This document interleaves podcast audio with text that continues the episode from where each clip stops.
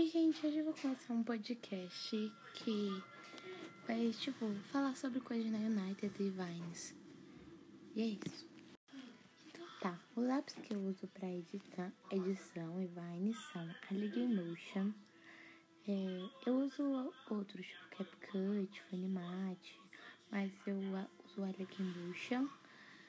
E uso também o. Ah, e de edição eu uso PixArt e Polar. Tem vários outros, eu vou deixar na minha página no Instagram, nos stories, que é ReactMU.